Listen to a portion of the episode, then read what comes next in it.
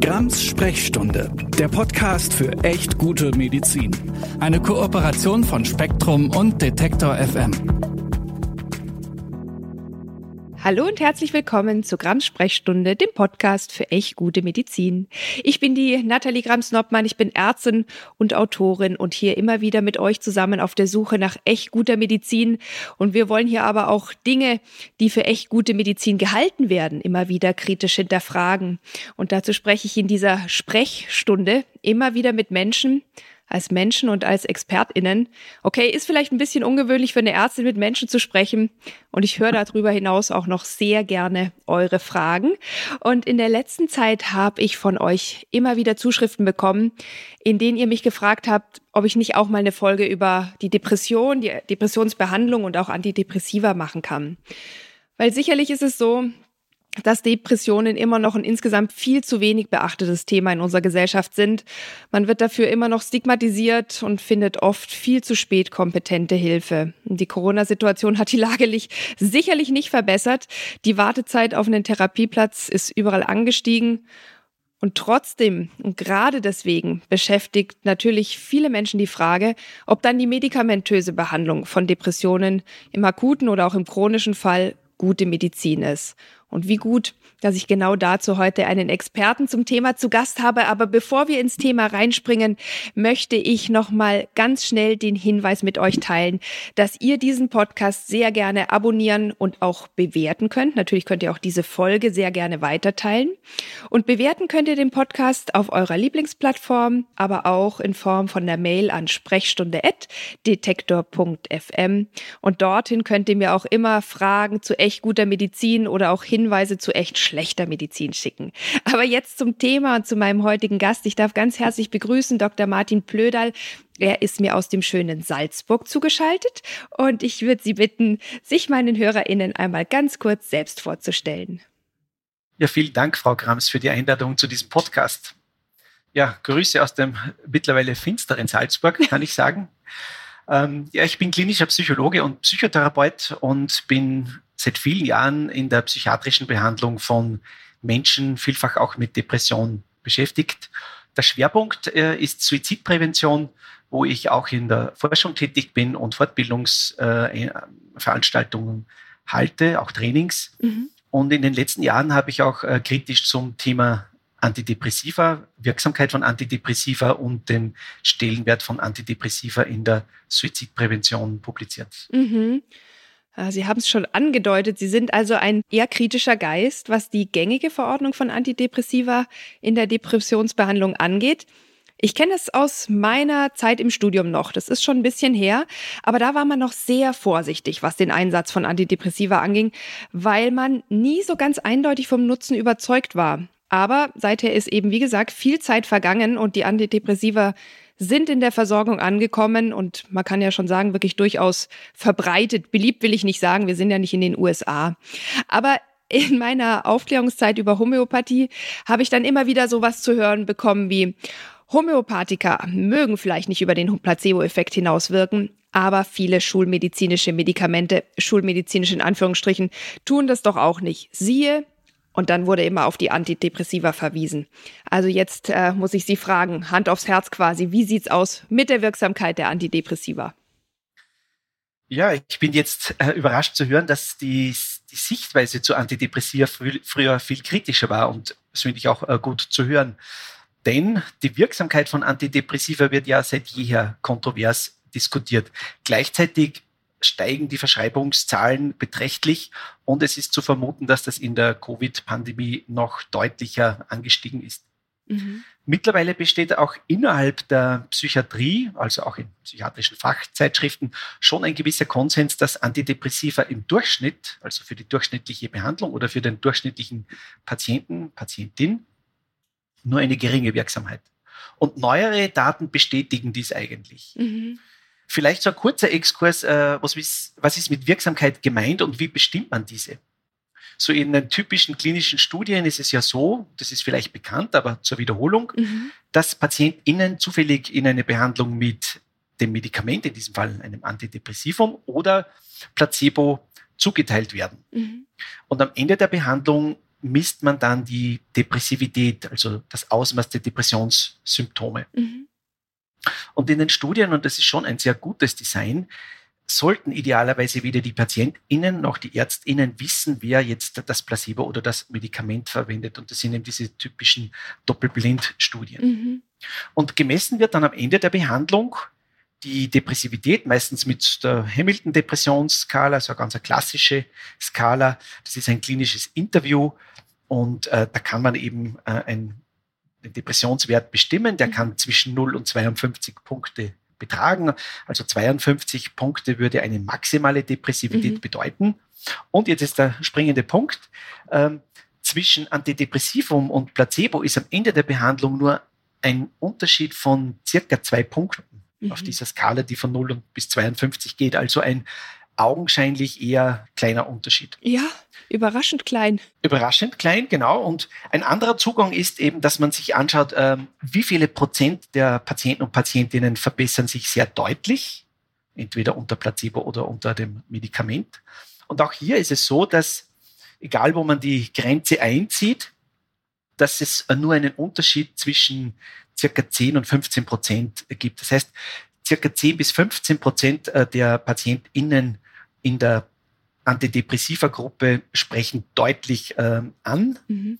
Also auch hier ein eher bescheidener Unterschied. Mhm. Und zudem kommt noch dazu, dass man weiß, äh, dass diese Studien zwar den höchsten Standard darstellen, den man in der evidenzbasierten Forschung hat, aber dass auch diese nicht frei von Fehlerquellen und Verzerrungen sind.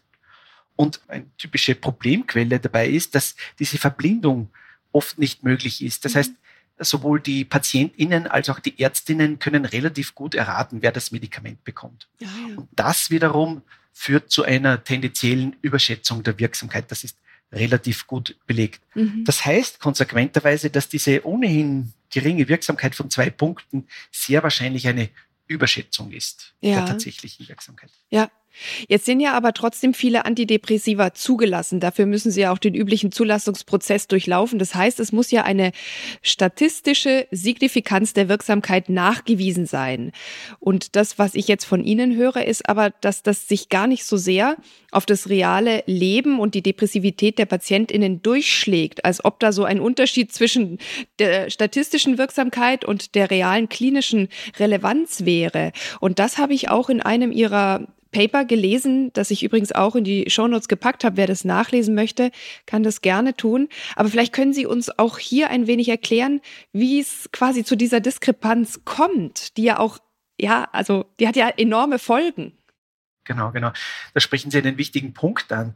Genau, zur Zulassung bedarf es äh, aktuell zwei Studien, die einen signifikanten, statistisch signifikanten mhm. Unterschied zwischen Antidepressiva und Placebo oder Medikament und Placebo finden. Und die statistische Signifikanz, die sagt sehr wenig über die Größe des Unterschiedes aus. Und es ist sehr schwer zu erklären, aber vielleicht trotzdem ein Versuch. Ich hoffe, es ist nicht ganz falsch. Mhm. Statistische Signifikanz bedeutet, wenn man davon ausgeht, so eine, eine hypothetische Annahme, mhm dass es keinen Unterschied gibt in der Wirksamkeit zwischen Antidepressivum und Placebo. Wie wahrscheinlich ist es dann, dass man diese Daten beobachtet, die man in den Studien findet? Mhm. Und das ist tatsächlich sehr unwahrscheinlich. Anders ausgedrückt, es ist sehr wahrscheinlich, dass der Unterschied zwischen Antidepressivum und Placebo größer als null ist. Mhm. Aber jetzt kommt's, je größer diese Stichproben werden, umso kleiner kann der Unterschied sein. Er fällt dennoch statistisch signifikant aus. Mhm. Daher reicht die, diese statistische Signifikanz nicht aus, um zu beurteilen, ob dieser Zwei-Punkte-Unterschied in diesem Fall eine klinische Relevanz hat, ob der bedeutsam ist. Und dazu vergleicht, äh, zieht man andere Kriterien, andere Maße heran, um diese Größe des Unterschieds der Effektivität zu beurteilen. Eine Möglichkeit ist, dass man diese zwei Punkte vergleicht. Ist das etwas, was äh, einem erfahrenen Kliniker oder einer erfahrenen Klinikerin auffällt? Mhm. Und es gibt auch andere Kriterien, aber egal welches Kriterien man heranzieht, äh, diese zwei Punkte liegen immer unter diesen Kriterien. Das heißt, mhm.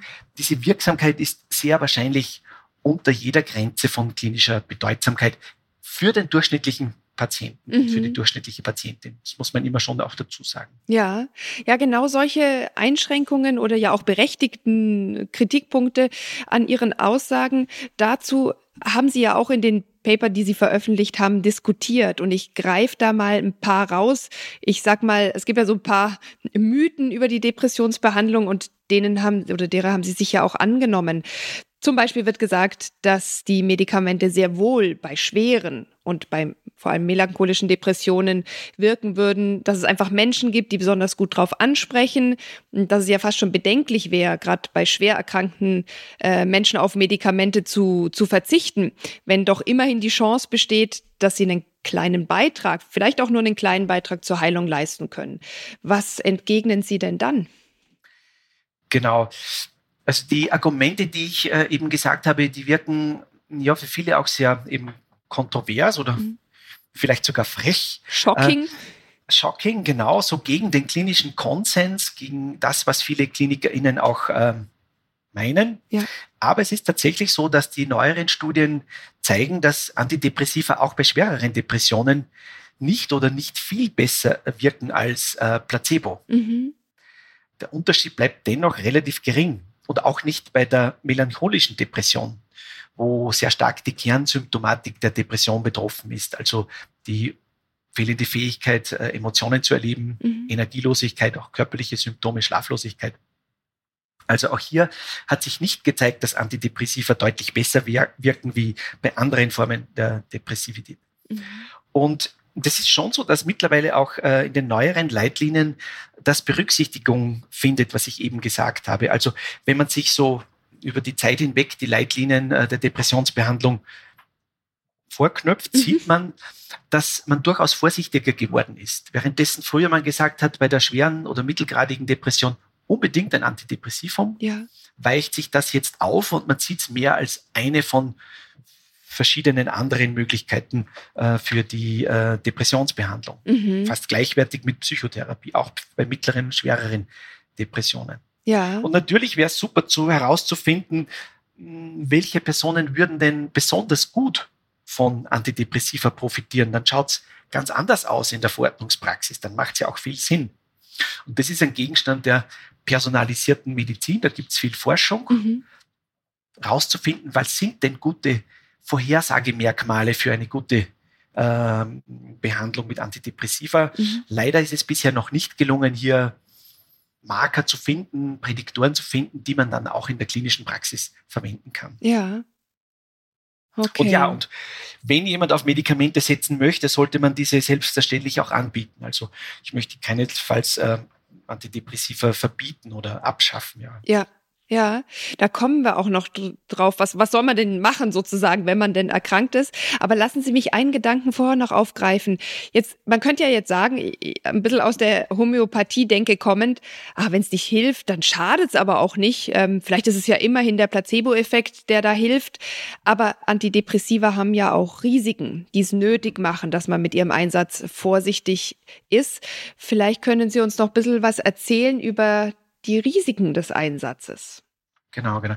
Das stimmt. Also Antidepressiva werden vielfach als wirksam und gut verträglich wahrgenommen. Deswegen werden sie vermutlich auch so breit und zum Teil unvorsichtig eingesetzt. Mhm. Und das sollte man aber kritisch sehen. Also zunächst, Antidepressiva sind sicher keine Placebo-Pillen. Die haben deutliche psychotrope Effekte für viele, die sie nehmen. Zum Beispiel, dass man Emotionen weniger spürt. Mhm oder dass man einen leichten beruhigenden Effekt hat bei manchen Antidepressiva. Aber es gibt eben auch häufige Nebenwirkungen und wenn ich da mir erlaube, zwei, drei herauszugreifen, eine sind sexuelle Funktionsstörungen. Und die sind relativ häufig vor allem bei den sehr häufig verwendeten SSRIs, also diesen selektiven Serotonin-Wiederaufnahmehemmern. Also eher den modernen Antidepressiva. Genau, genau. Die sind momentan auch am, am weitesten verwendet. Und da ist es tatsächlich so, dass äh, wenn man PatientInnen danach fragt, erleben 60 bis 80 Prozent sexuelle Funktionsstörung, Funktionsstörungen infolge von SSRIs. Mhm. Und bei circa 40 bis 50 Prozent können diese sogar mittelbeschwerwegend sein.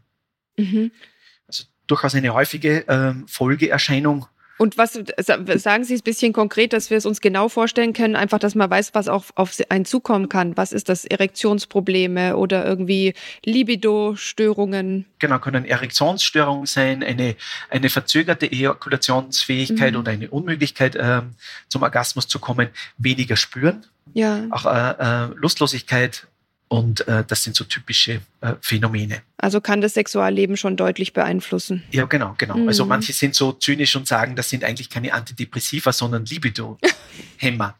das würden und, wir hier nie sagen. okay, genau. Aber es ist tatsächlich eigentlich eine Hauptwirkung der SSRIs. Ja. Und ähm, bedenklich ist eben, dass äh, bei ja, circa grob 40 Prozent diese äh, sexuellen Funktionsstörungen durchaus mittelbeschwerwegend sein können. Und dass sie auch bleiben nach dem Absetzen, das hatte ich auch mal gelesen, stimmt das? Genau, genau, das wird berichtet. Hier gibt es ähm, äh, keine systematischen Übersichten, wie häufig das ist, aber schon Einzelfälle, wo man das tatsächlich kausal auf die Medikation zurückführen mhm. kann. Und eine weitere häufige Problematik, die erst in letzterer Zeit äh, ernst genommen werden, sind Absetzprobleme. Mhm. Also da ist es auch so, dass circa 50 Prozent, je nach Studie, das ist unterschiedlich, aber ungefähr, die Hälfte erlebt Absetz- oder Entzugsprobleme, wenn Antidepressiva abgesetzt werden. Also auch hier ein wichtiger Hinweis für die ZuhörerInnen, bitte Antidepressiva nicht einfach absetzen. Das mhm. kann gefährlich sein.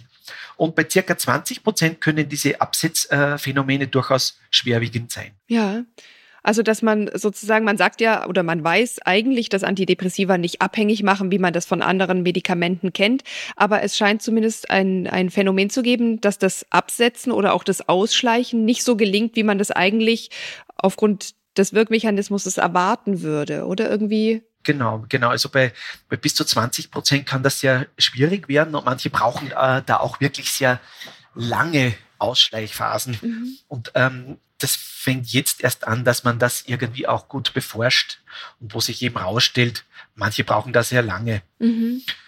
Weitere Risiken oder? Genau, weitere äh, Risiken gibt es äh, einige. Eine, die ich mir auch in meiner eigenen Forschung ein bisschen angeschaut hat, habe, sind ist Suizidalität. Also mhm. das ist eine zwar eine ganz seltene Nebenwirkung, aber es gibt Hinweise, dass Antidepressiva das Suizidrisiko bei manchen erhöhen können, vor allem am Beginn der Behandlung, aber auch bei der Beendigung der Antidepressiva Therapie. Ja.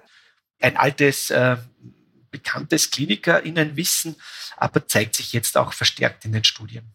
Ja, ich kenne das auch noch aus meiner früheren Zeit, dass man wirklich auch gesagt hat, ich habe ja in der Geriatrie gearbeitet, man muss mit manchen Antidepressiva bei den alten Menschen gerade vorsichtig sein, weil die sonst in so eine Überaktivierung kommen können, wo sie dann genau. vielleicht ihrem Leben auch ein Ende setzen. Genau. Was aber dann wirklich auf das Medikament und diese Wirkung zurückzuführen sein könnte. Genau. Ja. Ja, jetzt stelle ich aber auch mal noch eine kritische Frage. Jetzt könnte man ja sagen, Sie sind psychologischer Psychotherapeut. Sie dürfen doch eh keine Medikamente verschreiben. Das dürfen nämlich nur ärztlich tätige PsychotherapeutInnen oder PsychiaterInnen. Jetzt ist es ja aber auch so, dass mir bei der Recherche aufgefallen ist, dass es durchaus unterschiedliche Einschätzungen zur Wirksamkeit von Antidepressiva in den verschiedenen Fachdisziplinen gibt und dass es dafür bestimmt auch gute Gründe gibt.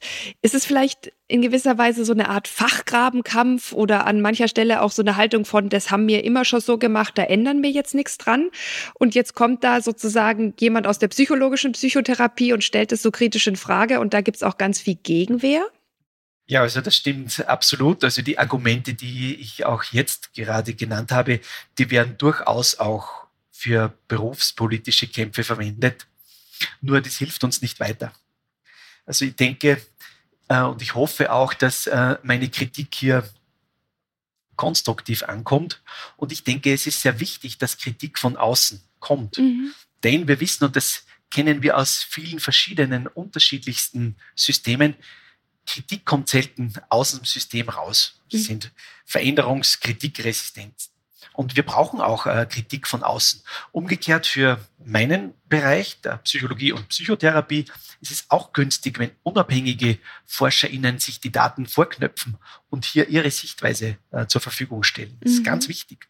Und äh, letztendlich kann man davon lernen und kann man ähm, problematische Prozesse ändern. Ja. Und haben Sie die Hoffnung, dass das gelingt? Es ist nach und nach, also wenn man sich die Leitlinien anschaut, merkt man, wie zeitverzögert diese Kritikpunkte äh, nach und nach Beachtung finden. Meines Erachtens noch zu wenig, also da könnte man noch nachlegen. Aber gerade die britischen Leitlinien, die NICE Guidelines, die, die sind da schon sehr modern und nehmen die Kritikpunkte ernst. Mhm. Und äh, ein zweiter Punkt, den Sie äh, in Ihrer Frage erwähnt haben, natürlich, ich glaube, ein Grund für die Veränderungsresistenz ist, dass Antidepressiva so breit und so selbstverständlich eingesetzt worden sind. Mhm. Um es ein bisschen zynisch zu formulieren, als äh, Patient, als Patientin äh, mit einer Depression müssen Sie sich schon ein bisschen wehren können, um nicht mit einem Rezept mit Antidepressiva aus der Praxis rauszugehen. Ja. Und ähm, ich frage mich oft so, was wäre eigentlich, wenn Antidepressiva noch nicht am Markt wären, aber man wüsste bereits die ganzen Wirksamkeitsdaten. Mhm. Ich glaube, dass es vielleicht sogar schwierig wäre, die aktuell zuzulassen wenn man es sehr kritisch sieht, ja. zumindest würde der Einsatz viel kritischer äh, erfolgen, als er jetzt ist. Ja, ja, kann ich mir auch vorstellen. Jetzt ist es ja aber hier ein Podcast, der vor allem von medizinischen Laien und ich sag mal, ganz normalen Menschen gehört wird. Und sicherlich kennt jeder und jede von euch im näheren Umfeld einen Menschen, der oder die an der Depression erkrankt ist. Vielleicht habt ihr es auch schon selber erlebt. Und in so einer Situation sehnt man sich natürlich nach jeder Hilfe. Und da würde ich Sie bitten wollen zu sagen, was, was Sie diesen Menschen mitgeben können oder wollen. Ich habe wirklich auch durchaus in meinem Umfeld erlebt, dass Menschen mit einer schweren Depression durch eine Medikation eine akute Besserung erlebt haben. Ich weiß aber natürlich auch, dass Einzelfälle keine Evidenz bedeuten. Aber wie sollen sich einzelne Menschen entscheiden? Gerade wenn Sie sagen, vielleicht wird man in der Praxis sogar eher schon so ein bisschen zum Antidepressivum genötigt. Wie trifft man da für sich selbst eine gute Entscheidung? Ja, das sind ganz wichtige Punkte und ich bin auch froh, dass diese Frage kommt. Was ich auf keinen Fall möchte, ist, dass man äh, die Depressivität bagatellisiert. Also mhm. Depressionen gehen oft mit einem sehr hohen Leidensdruck einher und wir wissen ja, dass von allen psychiatrischen Störungen, ich sehe übrigens den Krankheitsbegriff durchaus problematisch, aber von allen psychiatrischen Störungen ist die Depression die Störung, die am höchsten mit dem Suizidrisiko mhm. ähm, zusammenhängt. Alleine schon deswegen darf man das Leid wirklich nicht bagatellisieren. Und daraus ergibt sich auch eine Notwendigkeit, depressive Menschen zu unterstützen, nicht alleine zu lassen. Aber es ist eben dieser Automatismus, der sich eingestellt hat, dass eine Depressionsbehandlung automatisch eine medikamentöse Behandlung sein soll.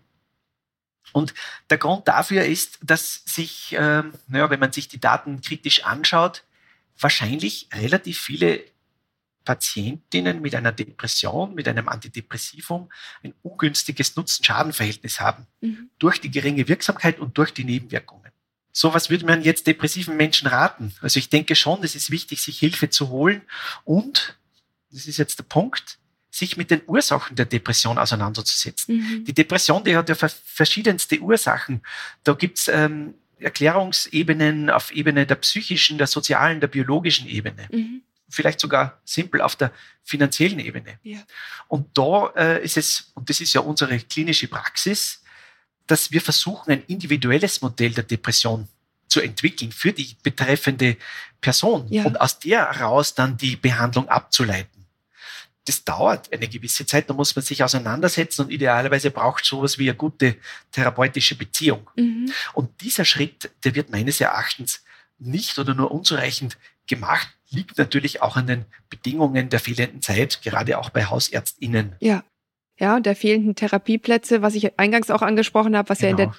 der ganzen Corona-Pandemie nicht besser geworden ist. Genau, absolut, genau. Und dazu gesagt, es kann absolut so sein, dass für manche Menschen hier Antidepressiva sehr hilfreich erlebt werden und auch vielleicht notwendig sind. Manche Patienten und Patientinnen schwören ja drauf oder auch manche Ärztinnen ja. schwören äh, drauf. Und das würde nicht per se all, äh, in Abrede stellen, dass das so ähnlich wie bei der Homöopathie ist, wo ja alle auch überzeugt sind, dass das wirkt, die das vertreten. Und Natürlich wird es so sein, dass hier Erwartungseffekte und Placebo-Effekte auch eine Rolle spielen. Mhm.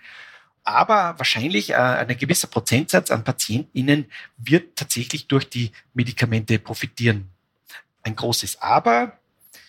Die Daten deuten darauf hin, dass diese Patientengruppe wahrscheinlich eine Minderheit darstellt. Mhm. Und daher muss man im Einzelfall immer gut überlegen, stimmt das Nutzen-Schaden-Verhältnis für diese Medikamente noch? Stimmt es zum derzeitigen Zeitpunkt der Behandlung noch? Genau, das muss man immer wieder äh, überdenken. Ja, ja. Ja, Sie haben was angesprochen, womit ich auch noch ein kleines Problem habe. Wir hatten ja wirklich viel Mühe damit, die Depression als Erkrankung ernst zu nehmen, sie zu entstigmatisieren und die Behandlung zu legitimieren. Das ist auch noch in weiten Teilen nicht gelungen. Und eine Depression geht nicht weg, wenn man mal ein bisschen mehr lächelt oder öfter mal rausgeht mit Freunden.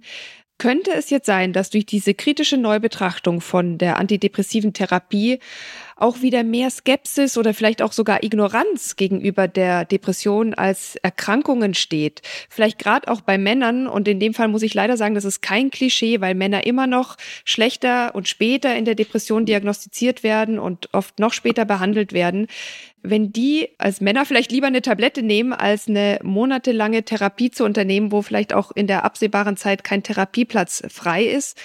Natürlich betrifft es auch Frauen, aber ähm, da gibt es tatsächlich auch eine, eine, eine Diskrepanz, die belegt ist. Haben wir da vielleicht jetzt sozusagen dann mit der Kritik ein weiteres Problem geschaffen? Ja, es ist auch ein, ein wichtiger und bedenkenswerter Punkt, finde ich. Vielleicht vorweg gesagt, ist es vielleicht wichtig, dass man Menschen mit einer Depression Hoffnung macht. Mhm. Also früher war ja, hat man regelrecht damit gedroht, dass wenn man eine Depression nicht behandelt, dass das höchst riskant ist.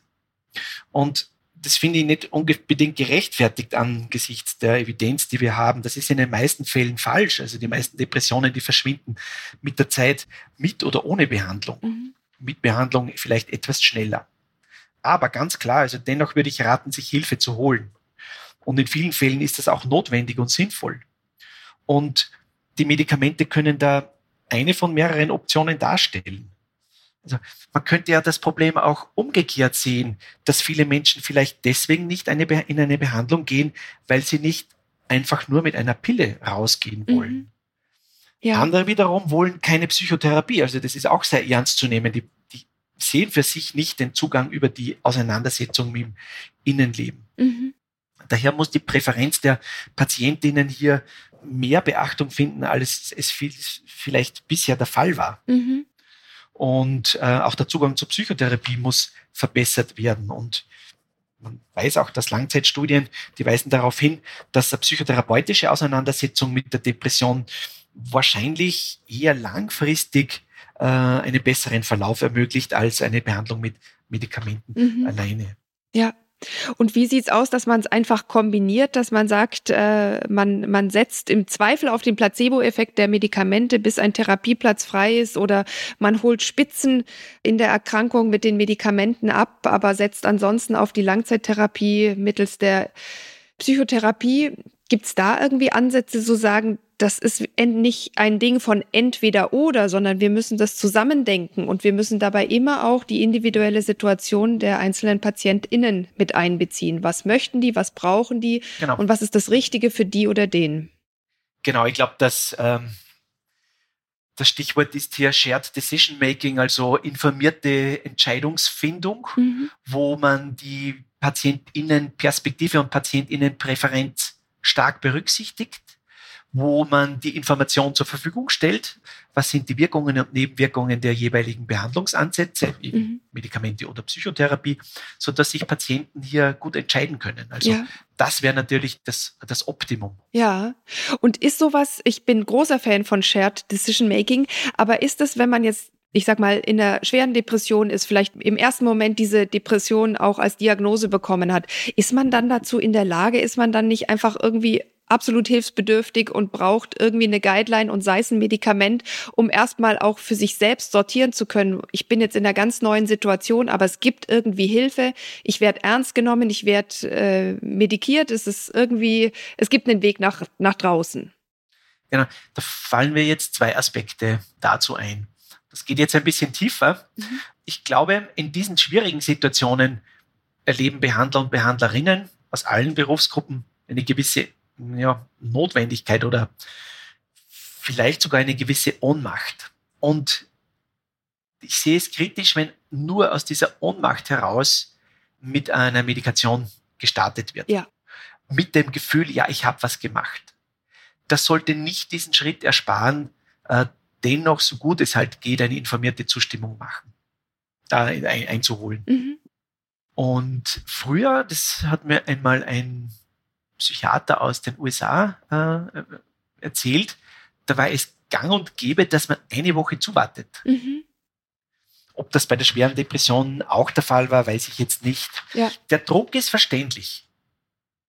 Und dennoch muss man sich bewusst sein, äh, dass so ein Medikament eben in vielen Fällen keinen Vorteil bietet oder möglicherweise ein ungünstiges Nutzen-Schaden-Verhältnis herstellt. Ja. Und ich, ich, glaube, es ist ein heikler Punkt und ähm, der noch viel zu wenig diskutiert wird, wie man diese kritische Evidenz, die ich hier geschildert habe, tatsächlich dann in diese schwierigen Situationen, die Sie geschildert haben, äh, umsetzt. Ja. Wenn man die Leitlinien heranzieht, so ist es schon so, dass bei der schweren Depression, die aktuelle deutsche Leitlinie ähm, schlägt das vor, mhm. dass man dann mit einer Kombinationsbehandlung beginnt. Ja, Okay, also dann ist es ja immerhin so, dass man das auch schon gemeinsam denkt und dass das sicherlich jetzt auch durch die neuen Studien auch nochmal re-evaluiert werden muss. Aber ich freue mich total, dass Sie zu diesem Thema bei mir waren, weil ich habe auch bei der Recherche gemerkt, es ist gar nicht so leicht, die kritische Stimme auch zum Gehör zu bringen, weil man wohl auch wirklich viel einsticken muss, wenn man sich dafür äh, positioniert. Und äh, das verbindet uns dann ja in gewisser Weise. Immerhin kann man uns beiden, und das ist mir besonders wichtig, jetzt auch keine Pharmaabhängigkeit nachsagen, weil das kriege ich immer wieder als äh, Kommentare in der Bewertung des Podcasts so, was für ein Pharma bezahlter Podcast, diese Frau Grams ist ja ganz furchtbar. Also ich glaube zwar, dass diese Menschen diese Folgen sowieso nicht hören, aber ähm, besonders für diese Menschen möchte ich sagen, das war doch jetzt der Beweis, dass wir hier nicht für die Pharmaindustrie sprechen und dass wir einen kritischen Blick in alle Richtungen haben. Und ich bekomme auch kein Geld von psychotherapeutischen Einrichtungen. das ist sehr gut, ja, die haben ja eh keins. Stimmt. Ja. Gibt es denn noch irgendwas, Herr Blöder, was wir vergessen haben oder wo man Ihnen folgen kann, wenn man mehr Infos dazu haben möchte? Wie gesagt, in den Show Notes stehen auch Ihre Paper und aktuelle Veröffentlichungen, aber vielleicht haben Sie noch, haben Sie noch irgendwas im Kopf, wo Sie sagen, ach, das ist mir noch ganz wichtig. Ja, vielleicht noch zum Abschluss. Ich habe das zuerst vergessen zu erwähnen.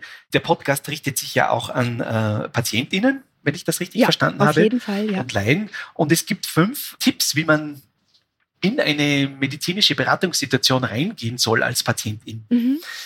Fünf Fragen. Und zwar, wie stark sind die Medikamente, also wie stark wirken die Medikamente? Wie sind die Nebenwirkungen? Mhm. Was passiert, wenn ich nichts nehme? Welche Behandlungsalternativen gibt es? Und was würden Sie in meiner Situation tun? Ja.